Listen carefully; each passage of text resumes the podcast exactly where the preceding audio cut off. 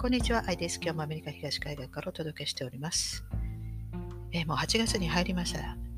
で、あの昨日ですね、ニューヨーク市のあのデブラショ市長がですね、えー、そのコロナワクチン、まあ、接種をですね、もっと率を上げるためにでしょうけれども、まあ、その特定の室内活動においてですね、このワクチンパスポートを義務化すると発表したんですね。で、あのまあ、今の段階ではまだ詳細はまだ不明なんですけれども、まあ、その特定の室内活動というのはまあ大体そのレストランですとか、えー、まあ、ジムとかですね、あとはま映画館とか、まあ、そういった娯楽施設とか、まあ、そういったところですけれども、まあ、室内飲食ですから、まあ、レストランも、まあ、最後の場合はもうテイクアウトして家で食べるとね、まあ、そういうんだったら大丈夫なのかなと思いますが、でまあ、ニューヨーク、あのマンハッタンって、まあ、観光客も多いですから、まあ、そういう人たちはね、あのテイクアウトして持って帰れないでしょうけれども、あのそういう人たちはどうするのかなと思うんですけど、でも他の国々がですね、まあ、結構接種してますから、まあ、こっち来る人たちは大体接種してる人かなと思います。で、あの、まあ、それを発表したと。で、あまりですね、そうい、そのニューヨークの州とまたシティは違うので、今回はそのニューヨークシティということで、ニューヨーク市なわけですね。市っていうのはそのブロンクスとか、えクイーンズ、ブルックリン、マンハッタン、スタテンアイランドが全部、えまとめて、えニューヨーク市なんですね。ですから、これは州に当てはまらないんですね。市だけの。でも、あの、ニューヨーク市っていうのは、まあ、朝からまあアメリカじゃないですから、もう、あの、ワシントン DC とかと同じだと思います。あれも都市国家になってるんです。現に、あの、だって国連のビルが入ってるじゃないですか。ですから、あそこはニューヨークじゃないんだ。あ、あそこはアメリカじゃないんだなと。あのですから、特殊なやっぱり国家、ああの都市国家なわけですね。ああいうことができるんだと思いますけど、まあ、そういうことで、えー、発表したと。ですから、あのまあ、住んでる人たちもですね、まあ、外国人ですから、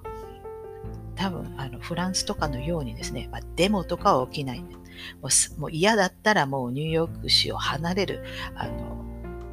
アメリカはまだそういった選択が残っているので、まだデモまでは行き着かないと思うんですね。カリフォルニアもそうですけど、まあ、結構そういうワクチンの義務化をですね、結構推し進めてき、えー、ているようですけれども、あの嫌だったらまだ他の州に引っ越すといった、えー、まずそういう選択があるからですね、まだそこまで切羽詰まってないので、あのヨーロッパのようなまだデモっていうのはまだ起きないんじゃないのかなと思います。フランスなんかはもう突然もう義務化の方針にわっと言ったんであのみんなわっと怒って今デモをしてますけれどもあのデモに参加している人たちの中でもですねあのワクチンを打ってる人たちもちゃんと入ってるそうです。やっぱり彼らの思想をですね。その、まあ、打つ打たないは個人の自由だけれども、まあ、打ってねその証明書をもらうのはいいですよ。でもそのワクチンパスポートというのをですねあの義務付けしてそのフランスとかでは普通のあのお買い物にその食料品とか買いに行くとかそういうところまでその義務付け、えー、されちゃうとですね本当にあのもう逃げ場がないくなってしまうわけですね。ですからもう本当に強制なんですよ。で、やはりそれですね、反対する大規模なデモが起きています。えー、フランスだけじゃなくて、まあ、ドイツとかでも起きて、実際も人が亡くなられてるわけですけど、デモが結構過激化してですね。で、ヨーロッパはもう過去にそうやったね、えー、差別化した、えー、歴史がありますから、そのユダヤ人にあの黄色いスターをね、つけたりとか、そのパスポートに赤い J ってね、あの押したりとかしたじゃないですか。だからやっぱそういう過去もありますから、すでに一回やった過去の過ちをまた繰り返すのかと、あまり人間ですね、あの時は経ってもあまり変わらないんですね、やることは。たとえ頭が良かろうが悪かろうがですね、考えてることは同じで50歩100歩だというような世界ですけども、あの、それはやはりですね、なんでヨーロッパは人もそう簡単にですね、政府がですね、暴走するのかっていうと、やっぱり国民がやっぱり丸腰だからですね。ですから政府はやりたい放題。これをアメリカではやはりそこまでできないんですね。なんでかっていうと、国民が銃を持ってるからです。だから、この間、あの、クオモ州知事がですね、あのテレビの、ね、その、まあ、演説してましたけれども、その、まあ、ワクチン接種率を上げるためにもですね、もう一軒一軒回ってね、家ノックして、で、ワクチン打ってない人見つけたら、そういう人捕まえてね、車の中にね、入れてでそれで車で連れてってどっか連れてってそれでワクチン打つ。そこまでしなくちゃダメみたいなようなことを言ったわけですよ。でまあ言うのは簡単ですけれどもね実際本当にそれをやるのかっていうとまた違うあまあ、別問題ですけれどもあのヨーロッパだったら本当にそれをやるんだったら十分やるやる可能性はあるわけですね。で、アメリカではやっぱり口ではそういうふうに言っても、そういう特そういう特殊な州の人たちがですね。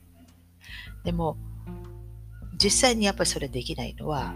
やっぱり国民がやっぱり銃を持ってるわけです。ですから、銃をあの持って立ち向かってきた場合にですね、やはりこれは血を見ることになるわけですね。ですから、もう本当にそういうことになると、本当に、えー、国民対、または州兵、またはえー、連邦軍っていうになるとですね、でそれで銃を交えるってなるとですね、やはり、さすがにそれはできない、えー、気が引けると思いますよ。アメリカ政府も。もちあの実際にバイデンもあの、まあ、ワクチンを打ってほしいけれども、さすがにそのワクチンパスポートを義務化させるまでは、あのちょっとそれはあのそこまではやりたくないような、えー、逃げ腰になってますよね。やはりそれはその、もしそんなことをしてしまったらですね、えー、後々その、それに対するですね、えー、国民が、どう行動するかがやはり危険だからですね。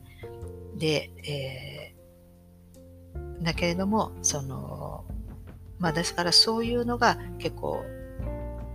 そのアメリカ政府の暴走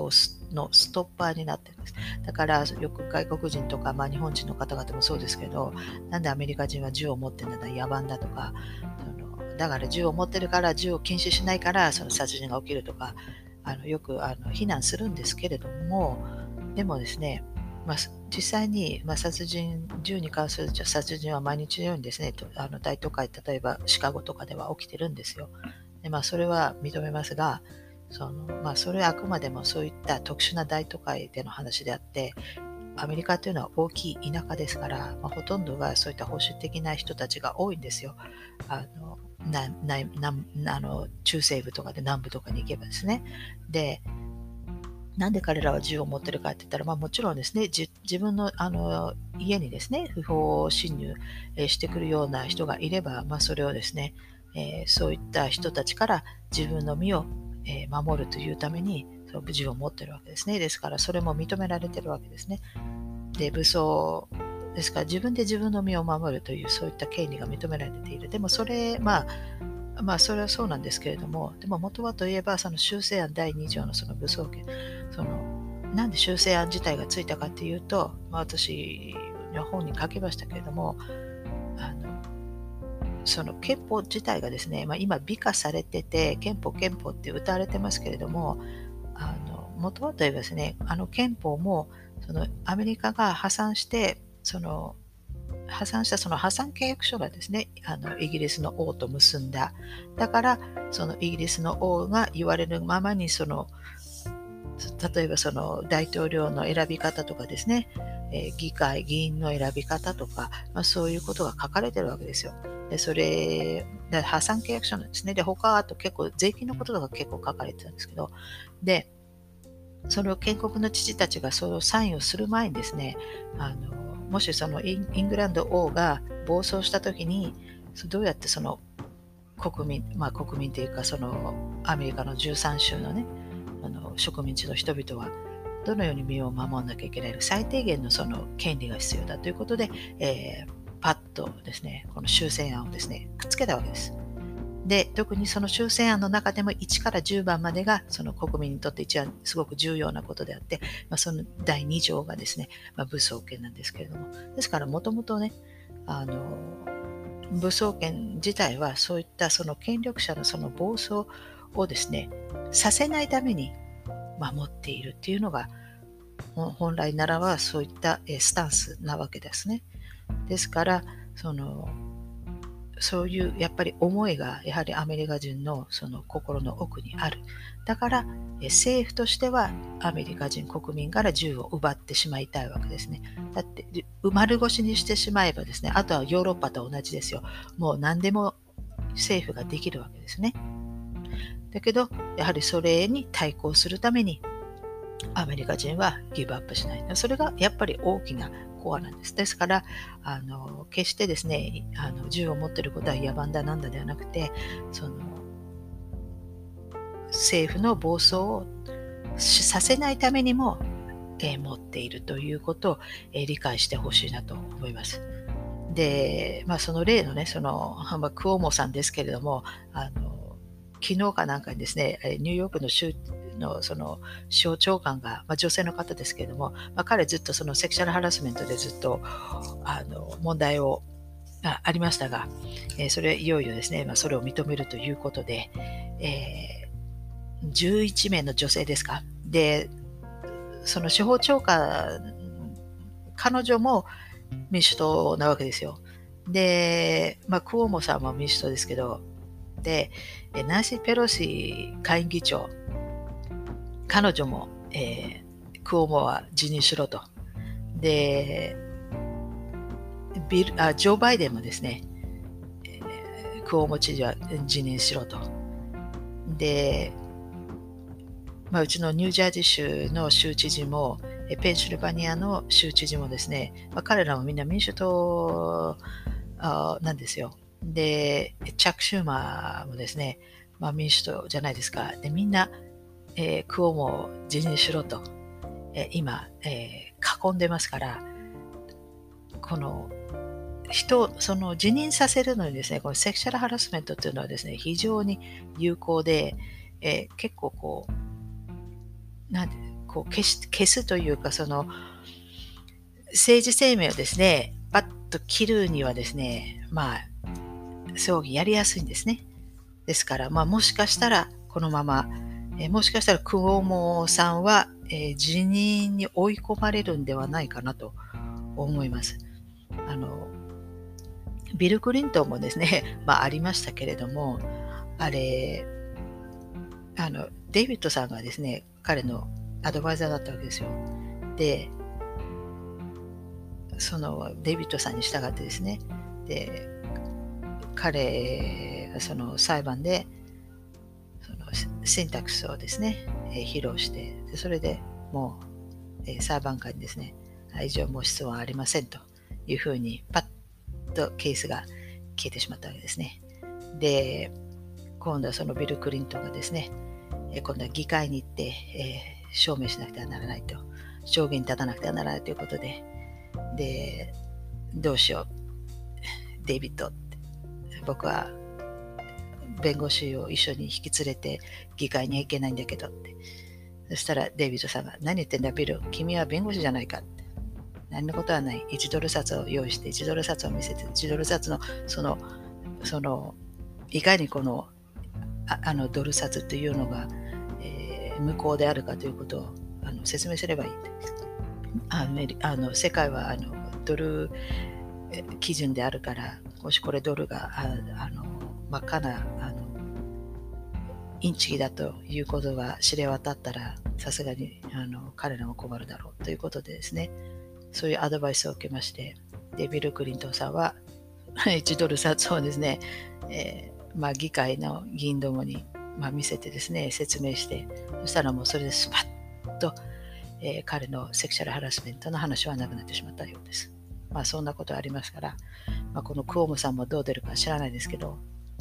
もうあの、デビッドさんいませんけど、亡くなられてますからね。まあ、ということですね。まあ、